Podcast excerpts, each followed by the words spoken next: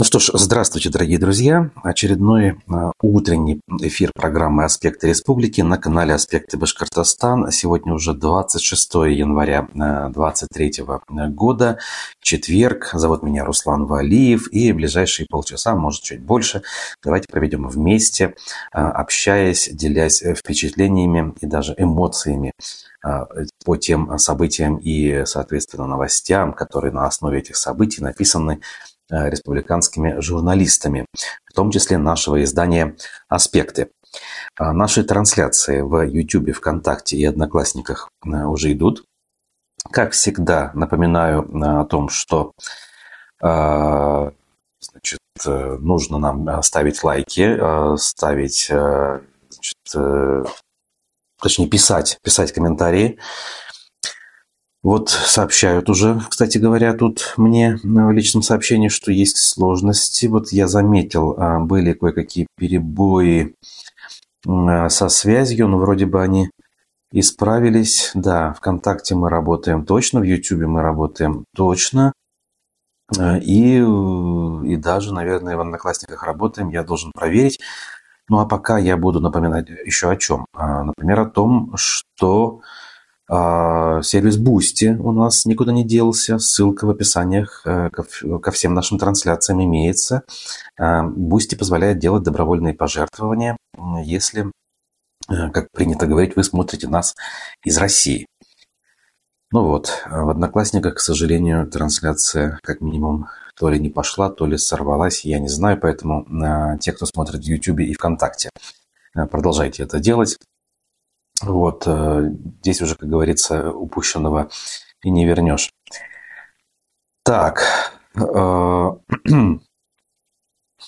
остальное все работает, со звуком вроде бы у нас порядок.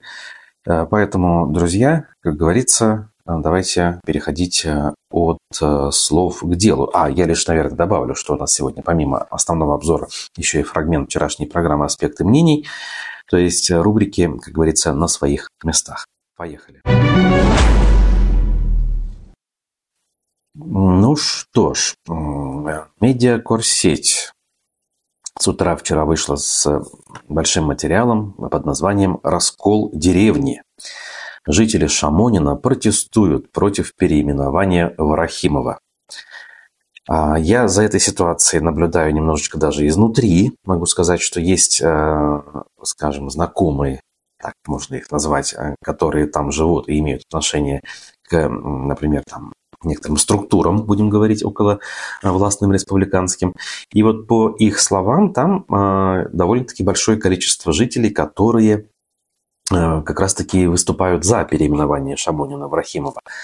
Но не все просто. Оказывается, у них там складывается. И мне будет очень любопытно узнать в конечном итоге, чья возьмет.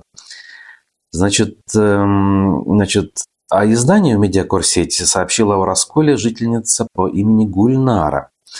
По ее словам, причиной раскола послужила инициатива переименовать населенный пункт. Понятно.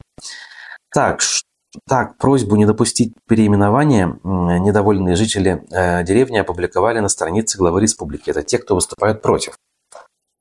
Цитата. «Некоторая часть жителей деревни решила переименовать деревню Варахимова, с чем э, мы совершенно не согласны. А, значит, разделяют мнение Гульнары и другие жительницы деревни. В частности, Дилара С. предлагает увековечить память Рахимова немного другим способом. Например, назвать в честь первого президента ныне безымянный парк в Шамонино, строящуюся мечеть или школу. Также женщина подчеркивает, что инициаторы идеи о переименовании деревни никого не слушают и несогласных считают неблагодарными. О, вот, кстати говоря, примерно такие мысли я услышал от тех своих, скажем, знакомых, которые имеют отношение к данной инициативной группе. Другие жительницы деревни также предлагают свои варианты, как можно увековечить. Ну, тут они пишут про фолк, про дом культуры и так далее. Что говорят соцсети? 17 января еще в одном из пабликов был размещен опрос «Имеете ли вы желание, чтобы переименовали нашу деревню?». На момент публикации статьи Медиакор сети в опросе приняли участие аж 1278 человек. После этого 19 января на своей странице ВКонтакте запрос, э, опрос, точнее, разместила член Совета по правам человека Наиля Сафаргулова. При этом местных жителей возмутило то, что для участия в опросе якобы привлекаются только друзья и родственники женщины. Ага потому что он не может являться объективным а, и отражать мнение самих жителей деревни. Абсолютно согласен. Если а, в качестве участников опроса ВКонтакте ты ставишь лишь своих друзей, э, френдов так называемых, то, конечно же, объективным он не может, потому что поделиться им никто не может, никто посторонний не может проголосовать. Так вот, а, значит, Гульнара продолжает «Мы против». А, при этом а, в беседе с медиакорсетью сама Сафаргулова отметила, что жители Шамонина между собой давно думали изменить название деревни. Я решила у себя на своей странице спросить мнение людей, которые проживают у нас в республике. Как они относятся к переименованию Шамонина в Рахимова? Это же нормальное явление. Непонятно, почему она имеет в виду любых желающих из республики, когда голосовать за это должны все-таки жители именно конкретного села. Э, без меня э, тебя женили, как говорится, да. А, кроме того, инициативная группа написала письмо главе Башкирии э, Хабирову, конечно же, после чего, со слов женщины, были собраны подписи непосредственно самих жителей Шамонина, которые согласны. Подписались, по ее данным, всего более 700 человек. Он как. Между тем, администрация Уфимского района на странице у Хабирова в соцсетях сообщила, что сменить название деревни с Шамонина на Рахимова предложила часть инициативных жителей, так как данный населенный пункт был активно застроен благодаря программе, инициированной Муртазой Рахимовым. А, ну, в общем так, э, говорить за всех, наверное, на месте Сафаргулова я бы не стал. Надо все-таки говорить, что часть жителей э, инициативу проявила и ставит свои подписи, но при этом признать, что другая часть, довольно-таки приличная, выступает против этого. Мне кажется, в такой ситуации Нужно вспомнить об инструментах прямой демократии и провести э, референдум на конкретной отдельно взятой территории. Почему нет? К слову, напомню, э, напомню вам слова Азамата Галина, который имел отношение к республиканским властям как раз в финальный период работы Рахимова в должности президента. Так вот, он утверждает, что, собственно, лично Рахимов уж не настолько большое отношение имеет к застройке и вообще к появлению этого села Шамонина. Э, по-моему, человек по фамилии Казакбаев по его словам, на тот момент имел решающую роль в этой истории, был своеобразным тараном э, и человеком, э, который действительно вложил в эту историю много сил и энергии. Уж не знаю, насколько можно вот так вот перекладывать, скажем так, заслуги с одних плеч на другие. Все равно в глазах жителей остается самым главным участником этого процесса президент того периода, а не какие-то отдельно взятые чиновники. Но э, справедливости ради нужно об этом тоже говорить. Референдум, пишет нам Ильяс Баширов, э, подтверждая э, правоту моих слов. Я надеюсь, что с этими словами и другие согласны. Так, э, для этого есть родное село Муртазы Рахимова Таваканова, продолжает свою мысль Ильяс Баширов. А, Искандер Махмудов, доброе утро, нам написал. Искандер, вам того же желаю. А, пользователь Норс пишет, когда на 207-м маршруте будут уже нормальные автобусы до Коли. Ну, вопрос, конечно, комплексный. Хотелось бы ответить на него э, простым способом, сказав, что ну, вопросы все к переводчику задавайте, а переводчик там, переводчик там частный, как-никак. Но нет, мы-то знаем с вами, что это не так работает, по крайней мере, не так должно работать и в цивилизованном э, городе, э, где работает цивилизованный общественный транспорт. Э, не только перевозчик, пусть и частный, за это отвечает, за это отвечают власти, которые являются организаторами всего этого процесса. А мы продолжаем. Эм, интересное, любопытное расследование пруфы подготовили. Прям-таки загляденье. На фоне того, что у нас сейчас бывает читать особо нечего, кроме ужасных э, сводок с фронтов и того, как это все э, обставлено у нас в республике, а, вот иногда ну, что-то интересное возникает. Как кортеж Хабирова пополнился крузаком за счет благотворительного фонда? Подайте на люксовое авто. Начинается так материал пруфов. На совершенно циничную и скандальную историю СМИ э, может выйти практически случайно. Мы обнаружили, что в автопарке главы Башкирии в конце 2021 года оказался люксовый внедорожник стоимостью 11 миллионов рублей. Или даже выше. Значит, эм, а, в ГКУ ТУ РБ, который является автопарком, обслуживающим правительство и главу региона, Через специализированные сервисы они обнаружили, журналисты Пруфов, Toyota Land Cruiser 300. А, машина на баланс государственного учреждения была поставлена в декабре 2021 года. Фотография ее приводится. Номер А300А02 РУС. Значит, зная о существующем в стране ограничении по стоимости машин для региональных органов власти и не обнаружив данные по закупке этого автомобиля на портале госзакупок, мы заподозрили, пишут пруфы, что машина в правительственный гараж попала с какого-то предприятия. Ранее мы уже подозревали Белый дом в то, что в его автопарк забирались и попадали автомобили, купленные на средства госпредприятий, например, Башспирта. Но, как кажется, нам работа одна, работала одна из схем по маскировке больших аппетитов наших высокопоставленных чиновников к люксу, пишут они. Значит, э, поэтому прежде чем публиковать данные о конкретном автомобиле, мы направили запрос в транспортное управление. Его директора Георгия Иванова мы спрашивали о способе приобретения машины, источнике финансирования, использованных бюджетных и внебюджетных средствах – Однако, к нашему удивлению, господин Иванов не просто дал нам неполный ответ, а пытался прямо ввести нас в заблуждение, пишет издание. Директор казенного учреждения сообщил, что по приобретению данного дорогостоящего автомобиля госзакупки действительно не было. Автомобиль находится только в оперативном управлении якобы. А, в том, что это ложь, можно убедиться, изучив информацию на сайте Российского союза страховщиков, что мы и сделали. Теперь Терпеть такую наглость от чиновника мы также не стали. И уже по сложившейся практике написали заявление в прокуратуру о требовании привлечь Иванова а, по административной статье. Поскольку это не первый подобный случай, связанный с господином Ивановым, нам, наверное, следует поразмышлять об уголовной ответственности за воспрепятствование работе СМИ, делает вывод э, издание. Так вот, дальше, что интересно. А, ответ из прокуратуры Кировского района такой. А, с нашей жалобой там согласны и намерены возбудить административное дело.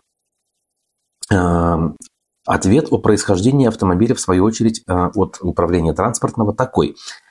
Land Cruiser 300 передан нам по договору пожертвования номер 42, заключенного между благотворительным фондом социальной поддержки «Добрые дела» и, соответственно, ГКУ РБТУ.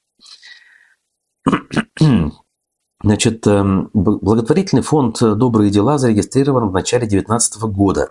Видами основной его деятельности указано оказание благотворительной деятельности, содействие развитию институтов гражданского общества и социально значимых программ.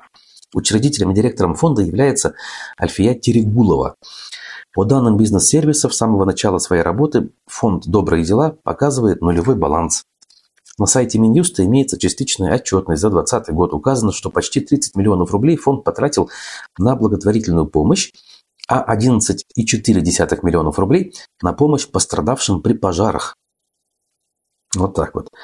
Отчета по 2021 году нет, однако бизнес-сервисы показывают, что фонд получил пожертвования на 88 миллионов рублей и столько же потратил на основные уставные цели. То есть мы получаем покупку автомобиля де-факто для чиновников, а, непонятно а, за счет каких денег, через вот эти вот схемы, которые превращают, опять же, те самые непонятные деньги, назову их так, в деньги благотворительные.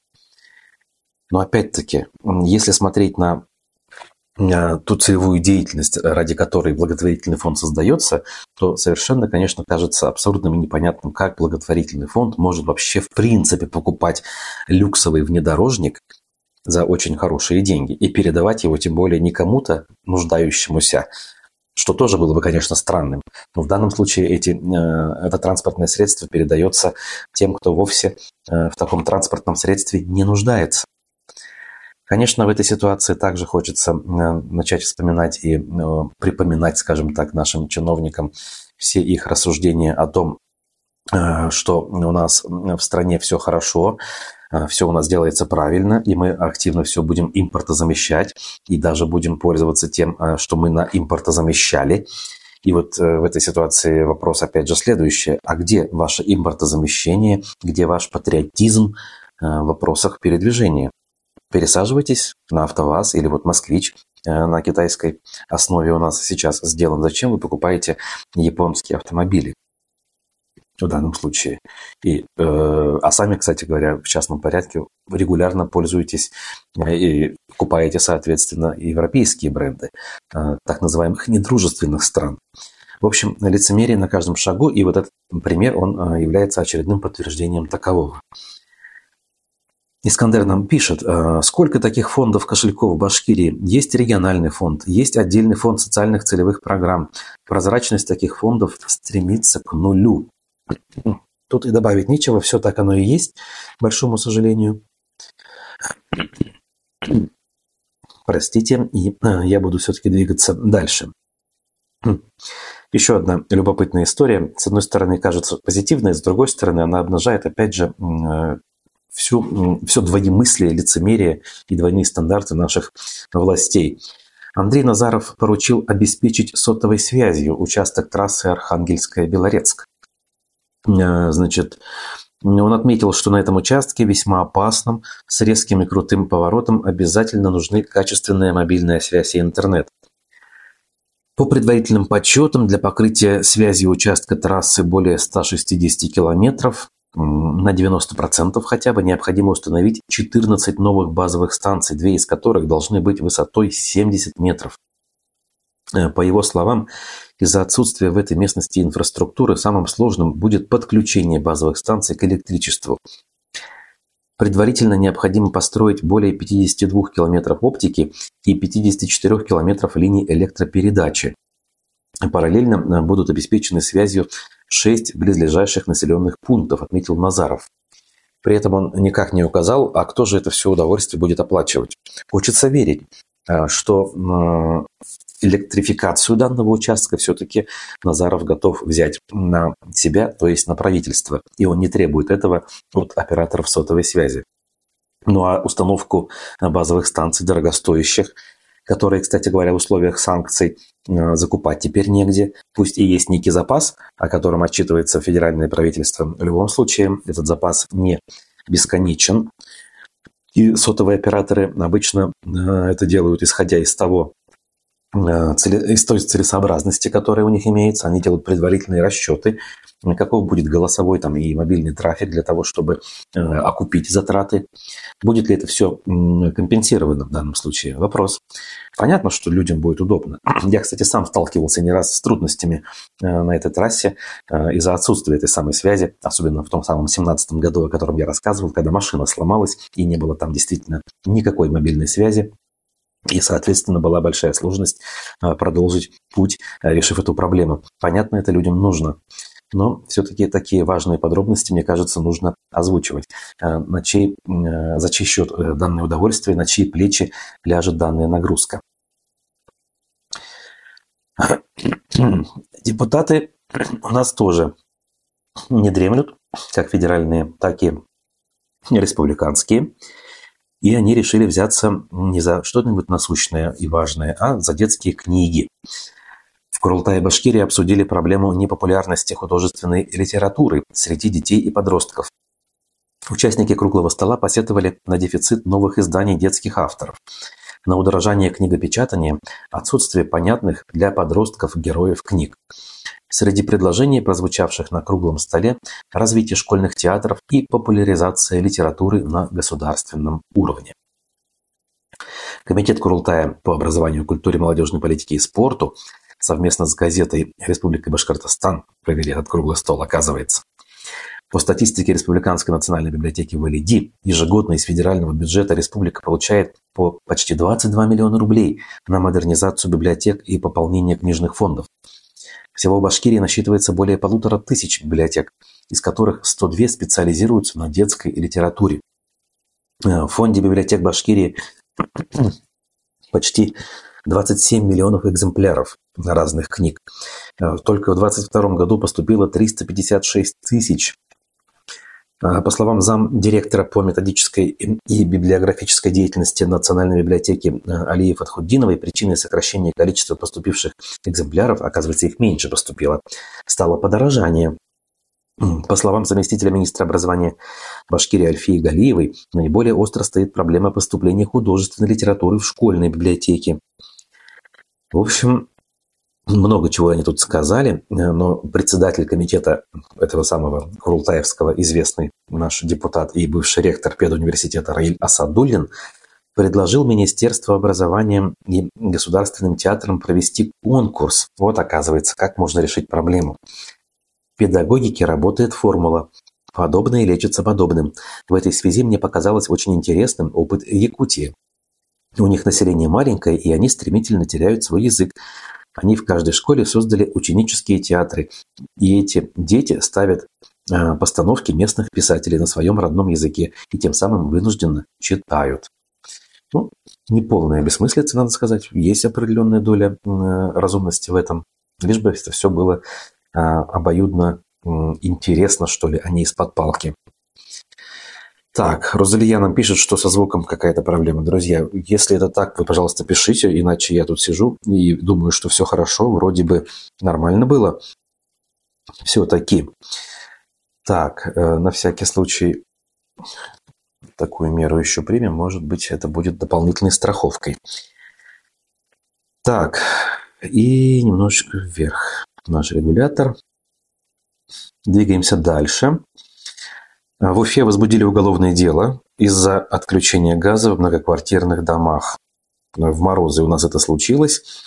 Оказывается, прокуратура выяснила, что в многоквартирных домах по улице 8 марта, Революционная, 50 лет октября, Мингажева и других, оборудованных проточными водонагревателями, то есть газовыми колонками, а с ноября 2022 года отключены от газоснабжения э, некоторые дома в связи с неудовлетворительным состоянием дымоходов и вентиляционных каналов. При этом управляющая компания не приняла своевременных мер по содержанию и обслуживанию указанного оборудования, не проверяла их работоспособность, оказывается. То есть управляющая компания не обращала внимания, а газовики исходя из э, собственных правил и норм, если обслуживание не проводится, они имеют право отключить, что и сделали, судя по всему, в данной ситуации. Опять же, безалаберность и разглядяйство э, на лицо, как это часто у нас бывает, к сожалению. Так, в Уфе объявили поиск свидетелей падения мужчины с моста в Черниковке. Тоже такая вопиющая история, соответственно, четко обозначающая наши проблемы, как и многие другие. Мужчина, по предварительным данным, шел по тротуару моста в направлении из Черниковки в сторону Сипайлова. Это Шумовцовский мост, так называемый, а, по улице Невского, соответственно, а, переходящий в Уфимское шоссе. Значит, он подскользнулся там и упал на железнодорожные пути, после чего его госпитализировали, но спасти не смогли. Полиция просит очевидцев и владельцев транспортных средств, имеющих записи видеорегистраторов, э, проезжавших 23 января с 13 до 14 часов и располагающих информацией, которая может помочь, соответственно, об этом сообщить по телефону МВД 279 3902. Тут надо сказать, что когда новость поступила, очевидцы говорили, что на этом э, тротуаре, который на мосту, была очень высокая наледь, до 60 сантиметров якобы она доходила. Соответствующая фотография есть. 60 не 60 по фотографии судить сложно, но видно, что слой э, снега со льдом э, в перемешку с э, песком, все это довольно-таки высокое здесь. Может быть, сантиметров 40 точно. Но это уже не важно. В любом случае мы видим, что тротуар не в надлежащем состоянии.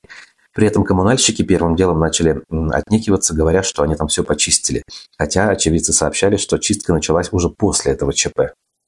Ну ладно, если полиция хочет разобраться досконально, это хорошо.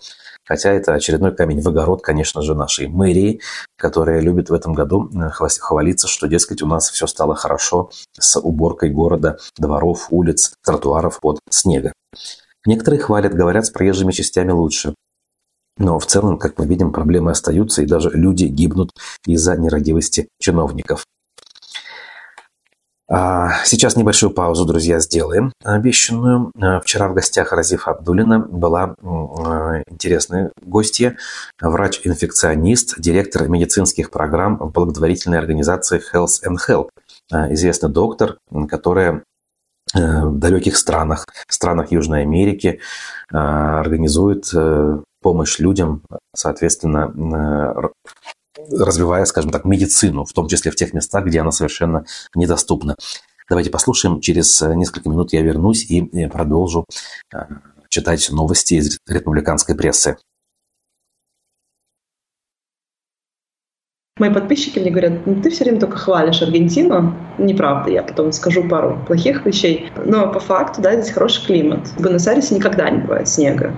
Нижняя температура, там, кажется, 8 градусов зимой. Здесь очень красиво. То есть из всей Латинской Америки, мне кажется, это наиболее такой современно выглядящий, больше похож на европейский город. Здесь много вот этих постколониальных штук, оставшихся больших красивых э, театров, музеев, парков. Вот мы живем около парка, и тут огромный, в экран не, не помещается, как рыбаки показывают, вот такие вот большие рыбы э, плавают, типа караси, наверное, или карпы, карпы, наверное. Потом всякие утки, черепахи плавают. Все ухоженное, фонтанчики. Достаточно спокойно, недорого, ну, то есть очень дешево. То есть это и плохо, и хорошо. Да? Для аргентинцев это плохо, а для тех, кто работает не на Аргентину, это хорошо.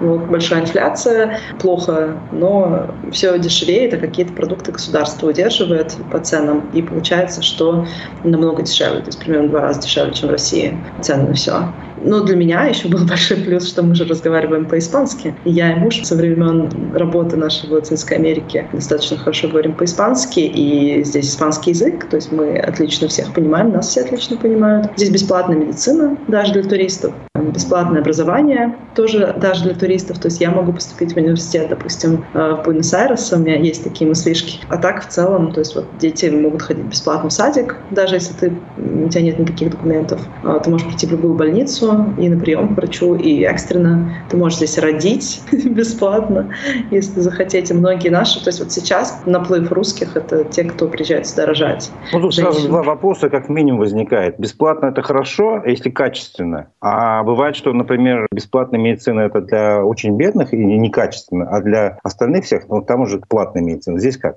Э, здесь э, хорошо. Слушай, у меня было одно только столкновение пока что с бесплатной медициной. Это нам надо поставить прививки детям, чтобы их взяли в государственные садики. Вот, ну или в любые садики. И в целом, как бы, им просто надо поставить прививки. Вот, и как бы это вполне прилично выглядит, нету больших очередей, ничего. Но основное отличие от бесплатной медицины как раз здесь от платной медицины, которая тоже есть представлена в всех своих вариациях, каких может, может быть представлена, э, это что действительно побольше очереди и действительно есть бедные люди, которые пользуются только исключительно бесплатной медициной, то есть бедные аргентинцы, у которых нет денег на частные клиники. И, соответственно, ты можешь сидеть в очереди с людьми самыми разношерстными. Для меня это не представляет собой большой проблемы, потому что я не вижу большой проблемы посидеть с кем-то в очереди. Не считаю, что я чем-то лучше, чем кто-то там другой. Но, конечно, да, то есть это могут быть люди, которые там живут на улицах.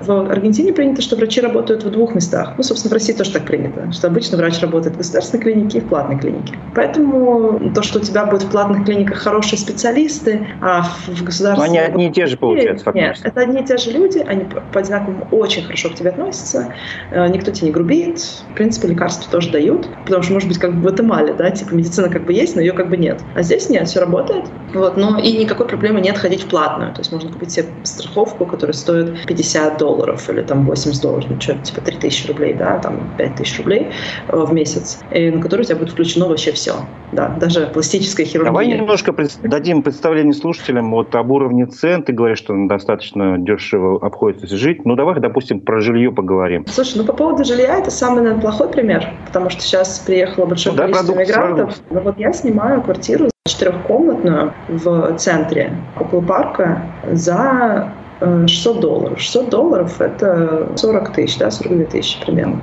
Mm-hmm. Вот. Ну, как бы это столица, да, понимаю, что это Буэнос-Айрес — это столица, да, то есть это как Москва в России. Это достаточно дешево, мы еще так, типа, удачно сняли. Ну, и эту четырехкомнатную квартиру надо представлять. Это такой, типа, как, ну, не хрущевка, но что-то очень вот сзади у меня там... Ну, вам кухня, с детьми кухня. хватает? Нам хватает, потому что у нас маленькие запросы. То есть кому-то, может, и не хватило Я поразилась, когда приехала в Аргентину, что здесь очень выражена культура позитива, и знаешь, и боди-позитива, да, где ты можешь быть любой там формы, худым и толстым, с целлюлитом и без, и ты можешь быть любой ориентации, да, и геем, и трансгендером, и неопределившимся, и кем угодно. Красить волосы в любые цвета, ходить весь... У аргентинцев огромное количество татуировок, у них очень много парикмахерских, знаешь, вот для таких вот всяких цветных э, волос. Э, люди там, не знаю, бреются, делают пирсинг, и эти люди работают. Э, то есть вот моя стоматолог, она работает, э, она вся в татуировках, пирсинге, и отличный стоматолог при этом. То есть нет вот этого стереотипизма. У нас же российский наш брат, он очень часто такое оценочное суждение постоянно о том, что ты недостаточно хорош для того, чтобы что-то делать. Да, вот я недостаточно хороша для того, чтобы там блог вести, да, и рассказывать, что неприятно мне смотреть, и а, что я должна там лучше выглядеть для мужа, вот такие комментарии. Ну, ну и как всегда, слушай, как всегда, зачем типа вы работаете в благотворительности, кому нужны ваши клиники, как обычно. Эта музыка будет вечной. Виктория Валикова, замечательный врач-инфекционист, была гостьей программы «Аспекты мнений» у Разифа Абдулина вчера. Очень важную, мне кажется, работу она делает и очень важную информацию передает о том, как можно жить цивилизованно, пусть не в самой богатой и самой преуспевающей стране, но в очень свободной стране, э, где люди ценят эту самую свободу во всех смыслах и в обычном быту, скажем, в поведении, в повседневном и, соответственно, в политическом смысле, конечно же, тоже. Сегодня у нас в аспектах мнений, надо сказать, э, буквально через 20 минут после окончания нашего эфира политтехнолог Андрей Потылицын. Встречается он с э, нашим ведущим Дмитрием Колпаковым, поэтому тоже далеко. Э, после программы не уходите, после меня я имею в виду, и посмотрите следующий эфир, задавая вопросы активно в нем участвуя. Розалия, я говорю спасибо за информацию о том, что у нас со звуком стало чуть лучше опять же, буду иметь в виду информацию эту в э, целом, для того, чтобы впредь такого не было. Все-таки надо довести до ума этот момент. Ну, а пока обращусь к оставшимся нашим э, публикациям. А, проспект Салавата Юлаева, который был обещан вновь совсем недавно лично Хабировым, посетившим мэрию по поводу празднования 450-летия. Так вот, Салаватка в Уфе до Черниковки пройдет через а не что-нибудь, а Непейцевский дендропарк. Что с ним будет, задались вопросом коллеги из издания УФА-1. А, значит, э, жители, читатели заметили, что зона дорожных работ на территории продолжения проспекта пройдет вплотную к Непейцевскому дендропарку. Э, схему, как протянется новый участок, публиковали несколько дней назад. И вот она тут повторяется. Судя по схеме, проект затрагивает дендропарк, он и так небольшой, делится переживаниями пользователь сайта. Значит, эм, само по себе э, природоохранное значит, заведение, объект точнее, э, что он из себя представляет? Находится он между улицами Руставели, Кубанской, Адмирала Макарова и Даута Юлты. Заложили его еще в 1811 году Э, создал его Осип Непейцев, которому в те времена принадлежало имение Непейцево на одноименной горе. Э, Осип Непейцев трепетно подошел к своему парку, он привозил сюда саженцы со всего света. После его смерти парк вместе с именем отошел Ивану Базилеву, директору народных училищ Оренбургской губернии, а после него Алексею Базилеву. Последний был хорошим специалистом в области сельского хозяйства и начал расширять уже существующий парк. Часть посадок сделали студенты и преподаватели лесохозяйственного техникума. Эти работы велись уже в первой половине XX века. Позже парк стал экспериментально-учебной базой для студентов Башкирского государственного, а также аграрного университетов. С 1956 года ученые пристально наблюдают за растениями в парке. Особый интерес у них вызывает естественный широколиственный лес в восточной части парка. Здесь растут дубы, чей возраст достигает 120-140 лет. В 1965 году Непейцевский дендропарк объявили памятником природы, единственным в черте города. Значит, сейчас в парке большие проблемы. Из парка, который имеет природоохранный статус, он превратился в убежище для маргиналов, пишет УФА-1. Долгие годы он активно захламлялся, развитию растений мешал бытовой мусор, стихийные свалки и прочие отходы. Несмотря на то, что в 2010-х годах здесь появились асфальтированные дорожки и освещение. Это Елалов, я напомню, делал и гордился э, этой работой. Но люди по-прежнему находились здесь в уголок э, спокойствия, несмотря на все сложности. Гуляли между деревьев и кормили белок. Вскоре территория парка начала уменьшаться. По данным э, баз компьютерных, с 14 по 21 год его площадь сократилась с 24 до 16 гектаров. Это целых минус 8 гектаров, так это же много. Часть этой местности теперь принадлежит Рослесфиноргу, такая организация федеральная, судя по всему. Часть этой территории не имеет никакого статуса. Чтобы попасть внутрь э, Непейцевского дендропарка, людям приходится пробираться между жилыми домами и гаражами. А неравнодушные жители регулярно проводят здесь субботники. Захламление территории продолжается в любом случае. Чтобы решить эту проблему, пришлось задуматься о реконструкции парка. Тут вот проект э, приводится, кое-какие работы, значит, э, демонстрируются. Ну, надо сказать, тревога, по-моему, не совсем адекватная, да, трасса неподалеку, но не через парк. Ну, ребята, в этом смысле, конечно, с заголовком надо было бы повнимательнее поработать, но для того, чтобы обратили внимание читатели, они сделали все правильно, но нечестно. А, значит, э, Идель Реали, э, американский сайт э, Радио Свобода, запрещенный и заблокированный в России, вышел с небольшой публикацией с фотоиллюстрациями. Уфа военная. Z пропаганда в столице Башкортостана.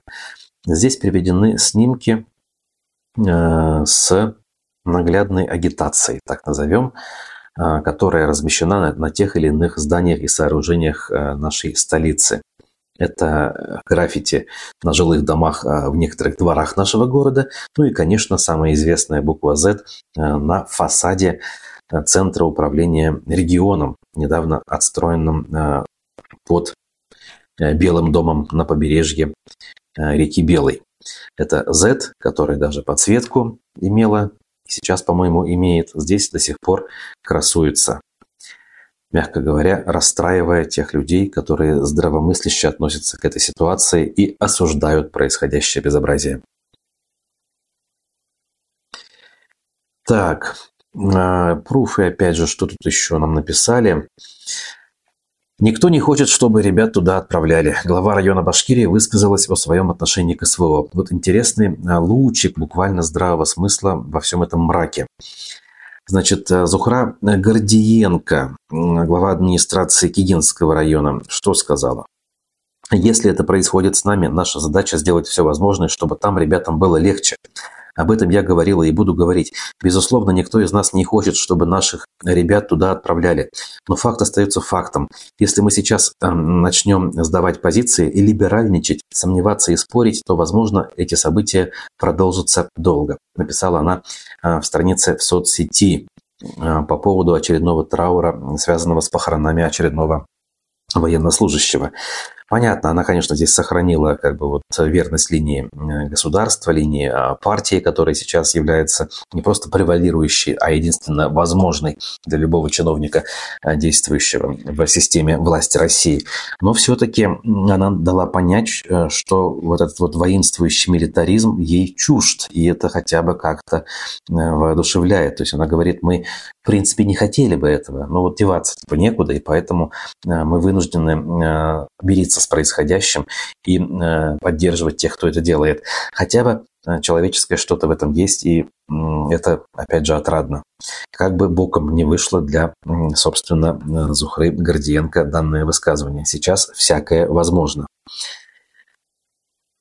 Ну и суд вынес окончательное решение по земле экс-главы Иглинского района э, Решата Исхакова, которому объявил войну, э, в данном случае в кавычки это взято, ради хабиров. Любопытный момент. Верховный суд Башкирии отменил решение Иглинского межрайонного суда по делу бывшего главы. Значит, в июле 22 года суд обязал Исхакова вернуть в республиканскую собственность два участка, которые входят в территорию базы отдыха Ташлы Это довольно-таки большие участки, 21 тысяча квадратных метров и 819 квадратных метров. В седьмом году еще по постановлению администрации района спорный участок с видом э, разрешенного использования для размещения кумысного цеха передали в аренду аффилированным с ним ташлам без торгов на 49 лет. В 2013 году права и обязанности арендатора компания передала Решату Исхакову. А, значит, Комитет по управлению собственности по Иглинскому району заключил с Исхаковым договор купли-продажи так вот, э, в итоге Иглинский суд э, стал на сторону прокуратуры, которая всю эту историю обжаловала в рамках э, того тренда, который сейчас у нас имеется. И тренд был задан уже, получается, ровно год назад Радием Хабировым на одной из оперативок. Ильдар Исангулов, член СПЧ и журналист БСТ, по сути, ведет активную работу против Исхакова довольно-таки давно. И вот удивительным образом Верховный суд встал на его сторону и признал всю эту историю с землей под ташлами законной. Очень интересно, как это работает. Доказывает ли это правоту Исангулова, который утверждает, что супруга Исхакова имеет очень серьезные, крепкие, скажем так, многолетние связи в судебной структуре, и поэтому суды встают на их сторону? Или все-таки не об этом речь? а речь о том, что а, здесь все-таки с документами все в порядке о чем Исхаков говорил у нас в эфире на аспектах э, весной, в конце весны, в мае э, ушедшего уже 22 года. Любопытно, конечно, все это э, наблюдать. Чья возьмет, как говорится, в конечном итоге. Но пока просто смотрим. Как прокуратура относится к таким словам, как амнистия, компромисс, все желания учтены в возможной форме. Тут Марат Ахтямов целый ряд сообщений нам прислал. Так, ну, во всем уже разобраться будет сложно. Там, к тому наше время истекает совсем скоро, через буквально 17 минут у нас Андрей Паторицын в аспектах мнений с Дмитрием Колпаковым. А я, друзья, с вами прощаюсь. Рассчитываю с вами увидеться в эфире завтра в проекте «Аспекты городской среды», который мы делаем совместно с автоэкспертом Олегом Арефьевым. Ну а пока я желаю э, всем провести э, хороший день, продуктивный, э, безопасный, как говорится. Не болейте, берегите себя и своих близких. Всем пока, до встречи.